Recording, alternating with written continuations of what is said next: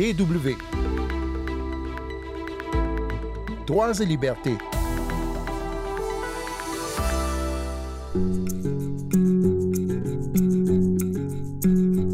Le conflit qui s'éternise au Mali a des répercussions directes sur la vie des civils, bien sûr, au quotidien des familles, et notamment des enfants qui font partie des plus vulnérables en temps de guerre, notamment dans le centre et le nord du Mali, au-delà des problèmes d'écoles fermées et de ce que cela signifie pour l'avenir des enfants. Des mineurs, âgés parfois de moins de 15 ans, sont impliqués dans le conflit des adultes. Ce que cela veut dire concrètement pour leur présent et pour l'avenir de la société malienne, on en parle avec le docteur Kalilou Sidibé du Centre de ressources de Diaconia Mali qui travaille sur l'utilisation des enfants dans les conflits au Sahel. Sandrine Blanchard au micro. Bonjour tout le monde. Docteur Kalilou Sidibé, bonjour. Bonjour madame. Vous travaillez euh, pour euh, Diaconia au Mali et euh, l'un de vos domaines d'activité concerne les, enfants qui sont particulièrement touchés par les conflits en cours au Mali. Est-ce que vous pourriez d'abord nous dire qu'est-ce qu'on entend par enfant? Quelles sont les personnes dont vous vous occupez? Ce que prévoient les, textes internationaux par rapport aux enfants, c'est les enfants de moins de 18 ans qui sont utilisés eh, par les groupes armés et eh, d'autres personnes dans le cadre du, conflit au Mali, souvent associés aussi aux groupes armés. Donc nous travaillons avec les organisations eh, humanitaires internationales et nationales présentes au Mali, aussi pour les appuyer, pour aussi leur apporter des soutiens techniques en matière de, protection euh, et de surveillance de ces enfants. C'est-à-dire qu'il ne s'agit pas seulement de, recrutement de mineurs pour euh, participer activement à des combats, c'est plus vaste que ça. Oui, en effet, d'abord, il y a certains groupes armés qui incorporent les enfants, ça veut dire qu'ils les recrutent pour des activités spécifiques, comme euh, comme des travaux de ménage. Aussi, certains groupes, surtout les groupes islamistes, les utilisent même comme des, combattants. Et maintenant, pour le, nord, le centre du Mali, le recrutement des enfants est un peu social et culturel. C'est-à-dire les milices d'autodéfense imposent aux familles de fournir des personnes pour intégrer le, la milice. Maintenant, les familles qui n'ont pas de garçons au-delà de 18 ans sont obligées de désigner un de leurs enfants. Donc, ces enfants-là, les parents le font sous pression. Ça, c'est des enfants incorporés. Maintenant, dans le nord du Mali, il y a un nouveau phénomène qui apparaît, c'est que les groupes armés ont le contrôle de plusieurs sites miniers artisanaux. Dans ces sites miniers, les groupes armés, certains groupes armés font travailler des enfants à leur profit. Donc on voit que le terme enfant-soldat est un peu dépassé. Aujourd'hui, il y a plusieurs enfants qui sont avec les groupes armés, pas forcément pour combattre. C'est pourquoi on parle aujourd'hui d'enfants associés aux groupes armés ou aux soldats. Et quand vous dites euh, qu'il y a des familles euh, qui euh, envoient leurs enfants pour participer soit à des milices d'autodéfense, soit peut-être à des groupes armés, est-ce qu'elles obtiennent quelque chose en échange ou est-ce qu'elles sont contraintes par la violence? Non, en fait, c'est deux options. Dans le centre, je parle bien du, centre, c'est-à-dire la région de, de Mopti.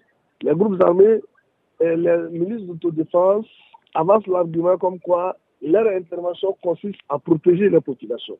Donc, les populations doivent participer aux efforts. Il y a des familles qui le font de façon volontaire, il y a les familles qui le font sous contrainte. Et quelles sont les actions que vous ou vos partenaires euh, menez pour essayer d'enrayer ce, ce, phénomène? D'abord, nos partenaires font le référencement pour un peu connaître euh, la situation dans les différents villages ou zones dans lesquelles ils interviennent. Et ensuite, on procède, nous, à la formation, au renforcement des capacités de ces organisations locales et ces organisations, à leur tour, vont procéder à des activités de sensibilisation et d'information. Souvent, lors des opérations militaires sur le terrain, certains de ces enfants sont récupérés par les militaires qui les envoient au niveau de la délégation régionale de la promotion de l'enfant et de la famille. Et il y a des établissements qui accueillent ces enfants-là pour leur rééducation et ainsi leur réinsertion. Et après, maintenant, ce sont les organisations locales qui procèdent maintenant à la remise de ces enfants aux parents. La remise se fait également en accord et en présence des autorités de la région. En février dernier, votre euh, organisation Diaconia a publié une note pour poser un petit peu le, cadre juridique euh, qui s'applique euh, au sujet du, recrutement et de l'utilisation des enfants dans, les conflits armés qui ont cours au Mali. Et il y a un, un passage dans lequel il est mentionné aussi que les forces armées nationales, les FAMA, peuvent avoir aussi recours à des mineurs oui, oui, mais cet aspect est un peu nuancé. Ces enfants, en journal, ne sont pas employés par l'armée malienne. Ce sont leurs parents qui, travaillent dans les différents camps comme ouvriers ou comme euh, femmes de ménage. Et maintenant, ces enfants-là, soit habitent dans les casernes avec leurs parents ou viennent accompagner leurs parents, donc profitent pour aider les parents à aussi travailler dans les activités de nettoyage, de, lavage de véhicules, de ramassage des ordures, d'assainissement. Donc, c'est considéré comme euh, des enfants utilisés. Mais en réalité, officiellement, ce pas des enfants qui sont euh, recrutés ou incorporés par l'armée malienne. En revanche, les groupes armés qui soutiennent le gouvernement, si ces groupes armés utilisent, font recours aux enfants, on considère que c'est aussi l'État dans les régions du nord du Mali. L'État malien a ratifié euh, toutes les conventions internationales qui prévoient la, protection des enfants et elle reconnaît aussi la suprématie du droit international sur euh, le, droit national. Que peut faire maintenant l'État malien pour euh, essayer de, remédier à cette situation alors que vous constatez? D'abord, dans les différentes régions et au niveau central, il y a des messages de, sensibilisation, d'information, et il y a des organisations de défense des droits de l'homme comme, la Commission nationale des, droits de l'homme au Mali, qui œuvrent à ce que les enfants ne soient pas mêlés au conflit. Aussi, il y a des organisations non gouvernementales comme WILDAF, comme euh, Bureau catholique pour l'enfance, vraiment qui œuvrent pour ça aussi, il y a la justice qui, réprime les violations liées à l'utilisation des enfants et, les enfants associés aux, groupes armés. Le problème, c'est qu'il y a encore euh, des zones au Mali où, l'État central a, du mal à s'implanter et à, à gouverner dans, certaines zones où ça n'est pas forcément l'État qui décide de ce qui se passe. Et puis aussi, il y a tous les groupes euh, armés qui euh, s'opposent à l'État malien. Alors comment faire pour que eux aussi euh, respectent cette protection des enfants? Oui, c'est là le, grand problème. On peut parler de, de zones grises parce que nous n'avons pas accès à ces zones et peu d'informations proviennent de ces zones sur les conditions d'utilisation des enfants, sur les conditions générales même des populations. Donc, c'est des informations qui proviennent à travers les, les, appels téléphoniques pour savoir un peu et aussi proférer des conseils comment peuvent-ils faire pour protéger leurs enfants. Mais c'est très difficile et, on ne peut pas parler de, de l'application des droits dans ces zones sous contrôle des groupes armés radicaux. Vous avez évoqué euh, l'aspect juridique, donc qu'il devrait y avoir des enquêtes, des poursuites euh, pour euh, punir ceux qui recrutent ou, associent des enfants au conflit armé. La CPI, elle aussi, peut engager des, enquêtes pour ce type de violation si jamais la justice malienne ne parvenait pas à, enquêter ou à, organiser des procès sur ce sujet. Mais Comment faire pour les enfants qui sont victimes maintenant, même si on arrive à les démobiliser, ce sont des, enfants qui sont marqués à vie. Et puis aussi, euh, tout ce temps qu'ils n'ont pas passé à l'école, par exemple. Qu'est-ce qui va se passer dans les, dans les 10, 15 prochaines années pour ces enfants?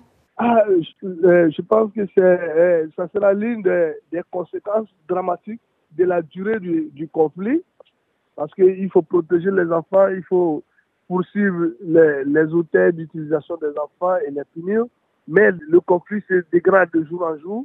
Nous sommes dans la phase de, collecter suffisamment d'informations, même s'il n'y a pas possibilité de poursuite aujourd'hui, dans les jours à venir, lorsque la situation va euh, se stabiliser, maintenant, la justice pourra mettre en œuvre euh, la procédure de, de, poursuite de, de, ces personnes, de ces groupes armés qui ont utilisé les enfants.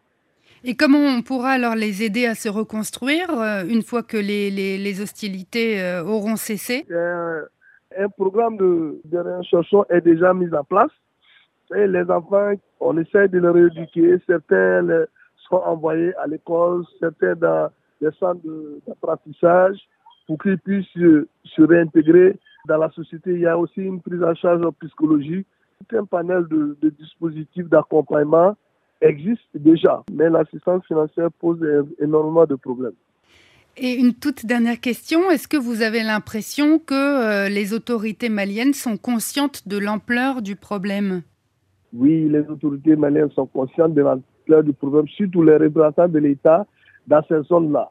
Parce qu'on a rencontré euh, plusieurs responsables des services pénitentiaires, de la justice, de la protection de l'enfant et de la famille. Vraiment, il y, a, une conscience qui est là et aussi il y a une volonté d'accompagnement de, ces enfants.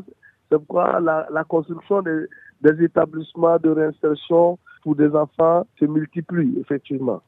Docteur Kalilou Sidibé, un grand merci. Merci, bonne journée. À vous aussi, au revoir.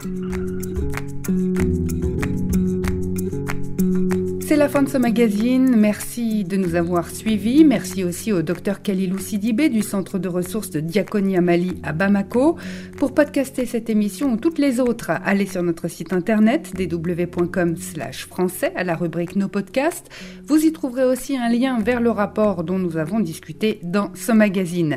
Rendez-vous la semaine prochaine et d'ici là, ne lâchez rien.